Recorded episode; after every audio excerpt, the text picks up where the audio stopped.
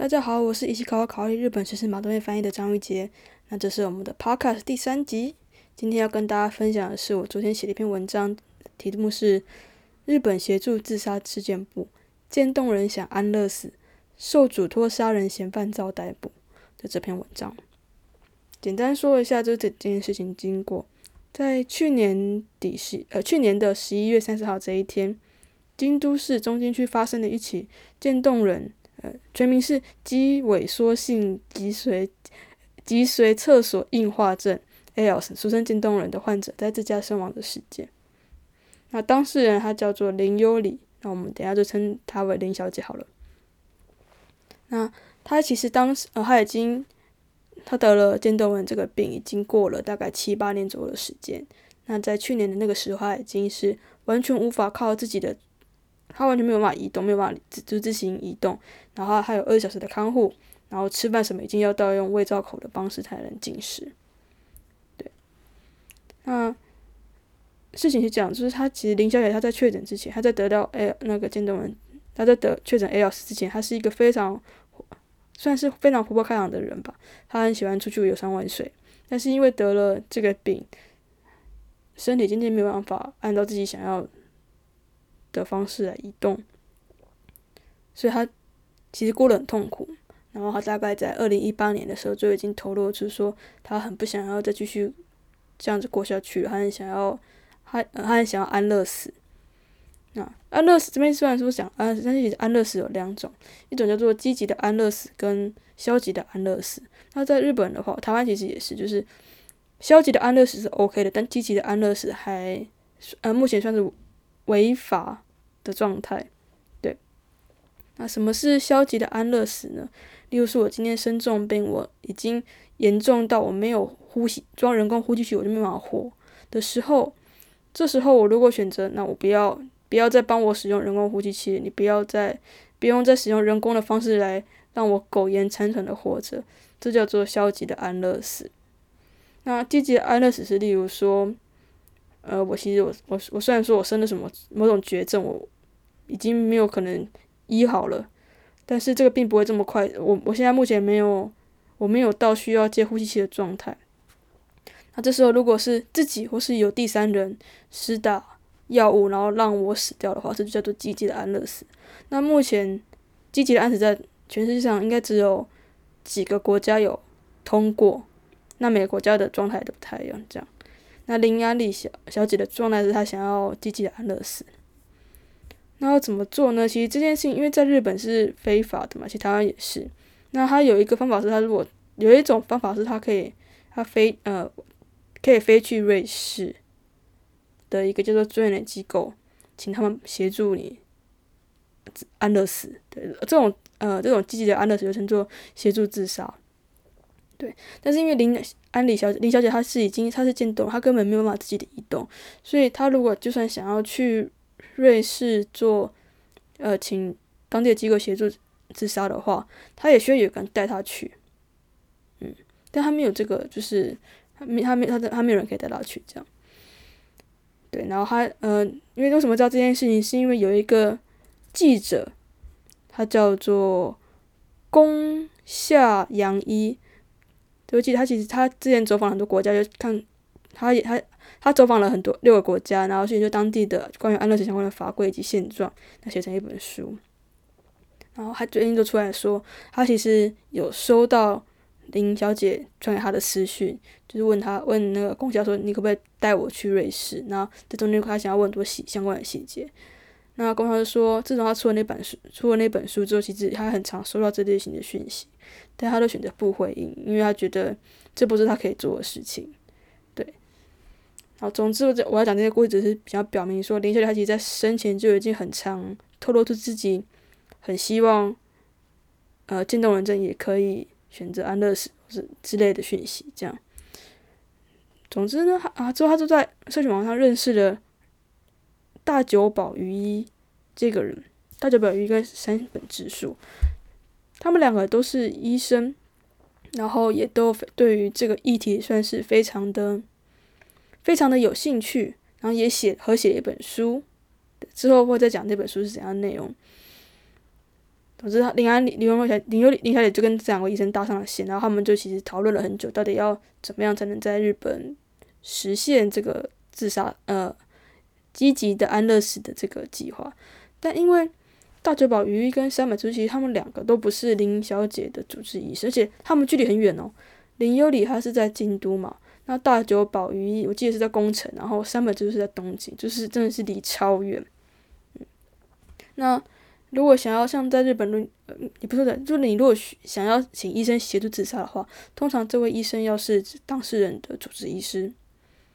所以林优里一开始就是，呃，当时一开始大家把鱼跟林优里建议说，啊，你先让我，就是你要不要来我的医院啊？你要不要转诊到我的医院啊之类的。但是这件事情林优理的主治医生没有同意，是因为他觉得说，诶，我如果要把我的病患转诊到别人别的医生那边的话，那要是一个我可以信得。过的医生，但是林有理的主治医生并不认识大嘴巴，或是说山本其中一个人，这样。好，那总之回到事件当天，二零一九年十一月三十号那一天，大久保鱼一跟山本直树就跑到了，就是两个一个在一直从宫城，一个从东京，两个人就一起来到了林有里小姐的家。对，林有里她当时没有住院，她是在她是住在自己的家里面，然后有二小时的看护。然后当时他们两个跟看护说啊，他们是林小姐的。友人，然后就在那个访客记录上面留下了假名，嗯，然后整个过程，呃，山本鱼，呃，大家把鱼山本直树跟林伟见面的时间，他们大概只花了只有见面十分钟。那当时林伟就跟他的看护说：“哎，你可以让我们两个独处一下吗？”其实真的只有短短的十分钟左右时间。然后林小姐她的看护就在隔壁的房间休息一下，这样。没想到。十分钟之后，大家把鱼上面只是说离开了。看护看到的是林优里看起来状态不太对，然后马上联系了主治林优里的主治医生。然后主治医生也觉得不对，然后赶快扣一一九要送医。然后林尤里就在当天晚上就，嗯，送医不治身亡。那死因是药物中毒。诶，怎么会药物中毒？然后就去查，就去验验验身上到他到底。发生什么事情？他到底吃了什么东西？然后在他的身上就验出了一种不是林小姐平常会吃的药物。然后这种药物呃很常见于协助自杀。那其实虽然说目前相关的虽然说目前相关的调查还在进行当中，但基本上就是这两位把。巴比妥类药物直接利用呃利用林小姐她的胃管直接注入她的胃，然后导致她过量身亡。对，那为什么最近会突然讲到这个事情？是因为这两个人大久保鱼一跟夏满珠在这一周终于被抓到了。嗯，然后接下来就是看这个整个事件大概怎么发展。不过以目前的状况来说，他们两个基本上就是。应该是不会，应该是会被判有罪，因为你去如果就回去看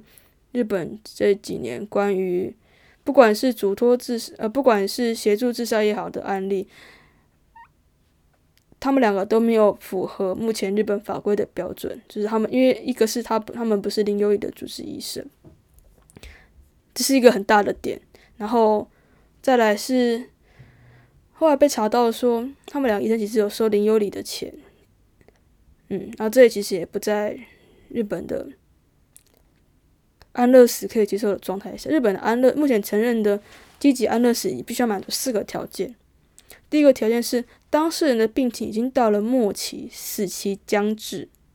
嗯，第二个是当事人难以承受病情带来的肉体上的苦痛。那第三个是，除了安乐死之外，已经没有其他的办法可以协助患者除去肉体上的苦痛。第四个是，患者明确的表示想要安乐死。只有当同时满足这四点，日本才同意让医生执行机器的安乐协助死亡这件事情。那本来目前，因为这件事情发生在京都，所以是由京都府警负责调查。京都府警认为。李小姐她的病情还没有到末期，她虽然说是渐冻人，虽然说这是个绝症，但是她还没有到所谓的末期。对，那再来的点就是他们两个不是林小姐的主治医生，嗯，那这件事情会在日本引发很大的回响，是因为这到底算不算安乐死呢？很多媒体都会呃，因为安乐，因为林小姐她申请很长，她真的很长，在推上发文说她她很想安乐死，就在她死亡的当天早上也发了这样子几个推文，提到安乐死这件事情。那为什么会大家会很质疑？是因为一个是有收钱，然后目前又爆出其中呃三本直树可能他的学历造，他当时去考医生国考的时候学历造假，目前这还在调查当中。然后第三个是外界大家认为，大家认为这两个人山本直树跟大久保于一他们两个具有优生优生思想，优生思想这个。东西在日本现在算是非常，这真的是非常严重的，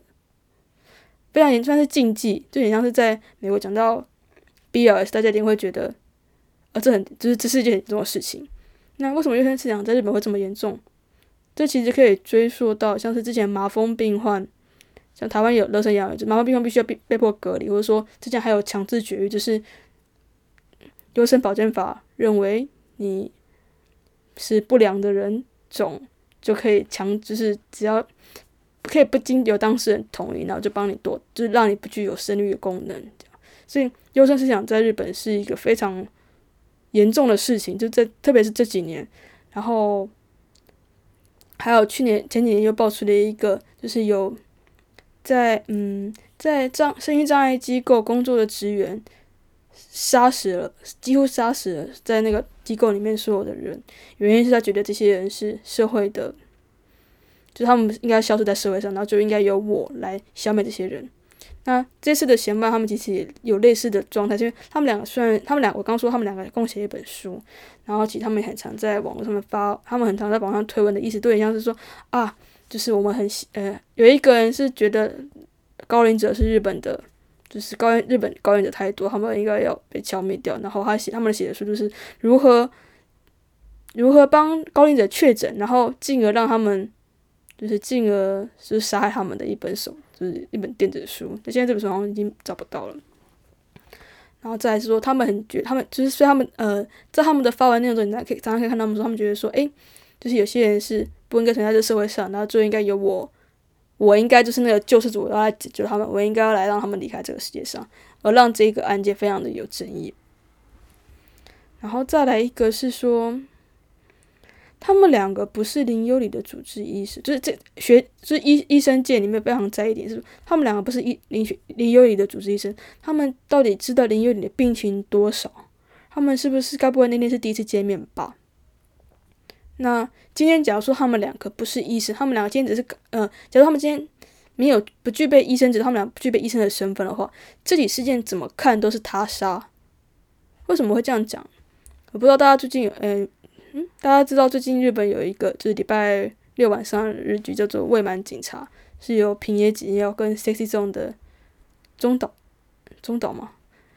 对，一起演的日剧。那我记得应该是两周前的节目吧。想到说，哎，就是有有嗯有嫌犯非常想要杀，就是很想很喜很喜欢杀人的嫌犯，然后他们杀害的对象都是在推特上面发文说我想死的人，他们就去调这些人说，哎，嗯你就是你不要呃呃自杀不能解决问题，如果有需要的话，请拨打张老师专线。对，这个就是再次强调，这是自杀不能解决的事情。嗯，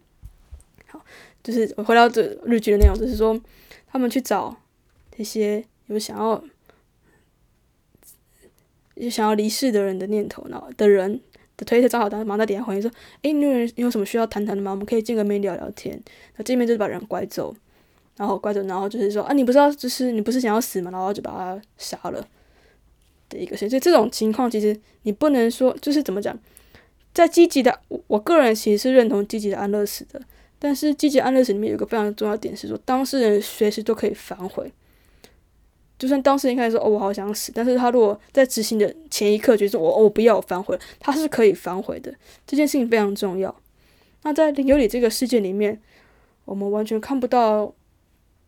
林有里，因为林有里已经离开了嘛。那他在那短短十分钟内，他的看护也不在现场，你没有办法知道当下的情况。那唯一可以知道他的看护可能应该也是不知道这件事情。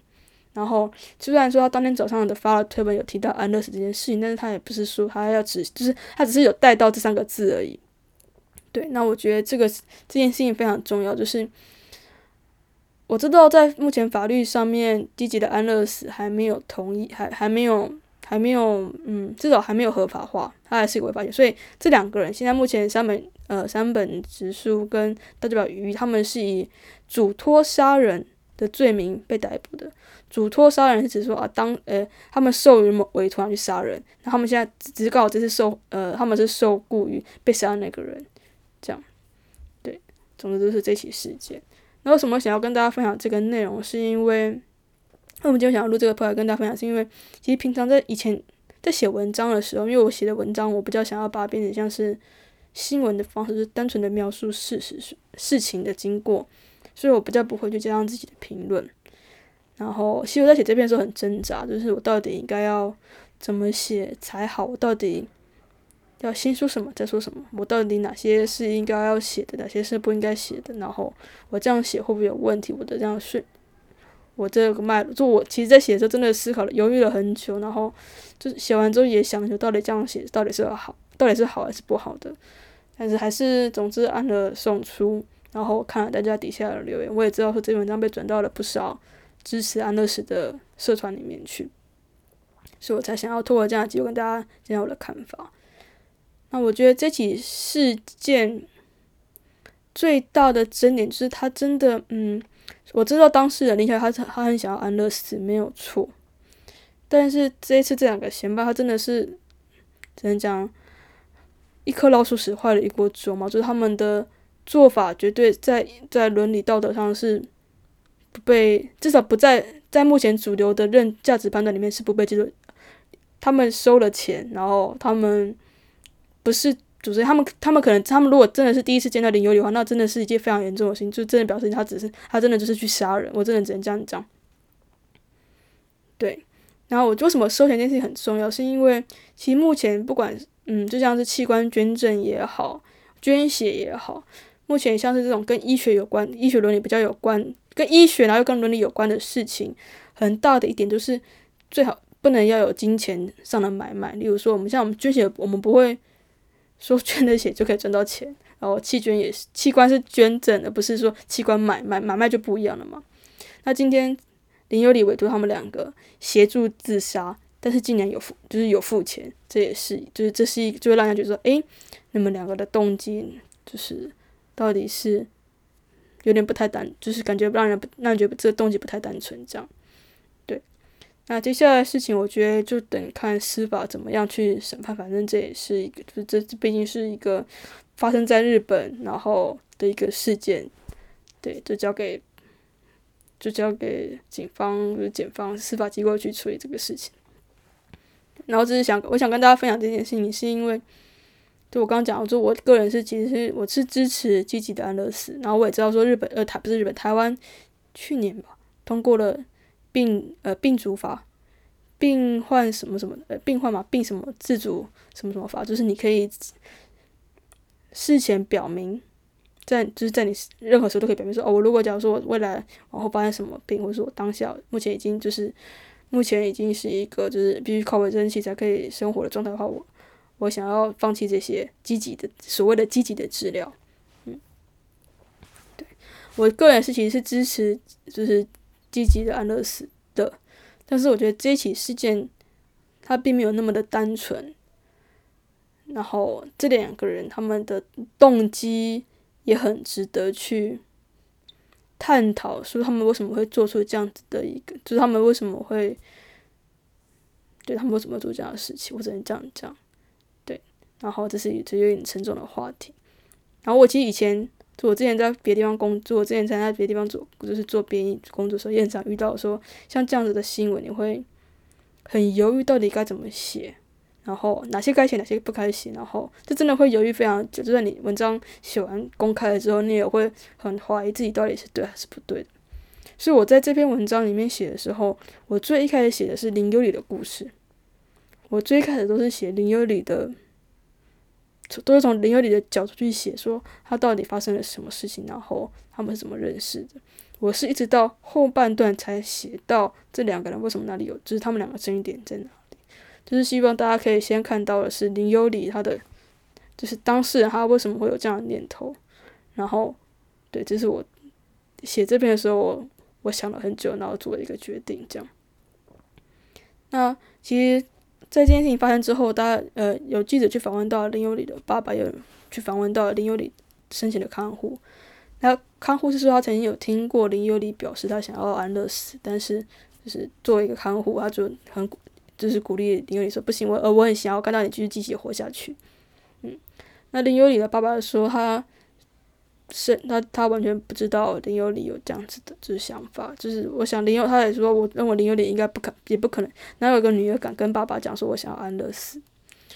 但是从这个事件目看起来，他他爸爸也知道说，哎，他女儿真的是。这段时间一直有想了很多办法，希望可以寻求安乐死，然后就觉得说，他也觉得很难，就是他也觉得就很难过，就是对，大概是这样。关于林有礼的故事，那我觉得他的故事在今后会成为一个很重要的事件，不管是在日本讲到安乐死，或是以后讲到渐冻人。我在关于渐冻人这部分也讲一下，就是因为林有里还是渐冻人嘛，然后。这件事情发生之后，也有很多渐冻人团体出来讲话，那你就可以发呃，特别例如说，像是那个谁，那个令和新选组的议员传后俊彦就出来讲话。那其实出来讲话的渐冻人的就是支持人就会说，就会说，哎，不能因为这个事件就否定了渐冻人生的权利。嗯，我是不知道大家就是。听了之后会不会就是有什么样的感觉？对，那其实，你就你会发现说，这些为了渐冻人发生的团体，他们就说，哎，就是渐冻渐冻渐冻人有生的权利，大家不可以剥夺我们生，就是活下去的权利，这样。那有一，就是你就发现说，哎，没有人提到安乐死，就是比较没有再提到安乐死这一块。然后再一个点是，有一我看到一篇文章在讲，就是日本跟其他国家相比，很特别一点是很多的患。渐冻人的患者几乎都会带上维持器，然后一带上维持器就不会拿下来了。好像有这日本在跟其他国家比相比，渐冻人就是他们在治疗的这个状态上，好像会很鼓励患者要装那个人工呼吸器，这样，然后基本上装就不会拿下来。大家如果看过哦，嗯。就是三部充满的日剧，就我我存在的时间不可以的几干，就是在讲电动人故事。那里面其实有探讨到说，到底要不要装人工呼吸器的这件事情。对，然后就就是就看到文章讲说，诶，日本好像就日本的在医疗这一块，好像真的就是很很也不算很鬼，就是要很希望很要很重要的是要让病患活下去，而没有让他们有其他选择，就会一直鼓励你要活下去，活下去，活下去。那我觉得这对于想要不想要再继续跟这个疾病共存的患者来说，这也是很痛苦的一个压力。对，我今天想要跟大家分享的事情大概就到这边。然后，对，下就是以后如果有机会又遇到这类型，就是我想要跟大家分享的内容的话，就会用 podcast 方式跟大家聊聊。好，我们今天的节目就到这边，我们再见，拜拜。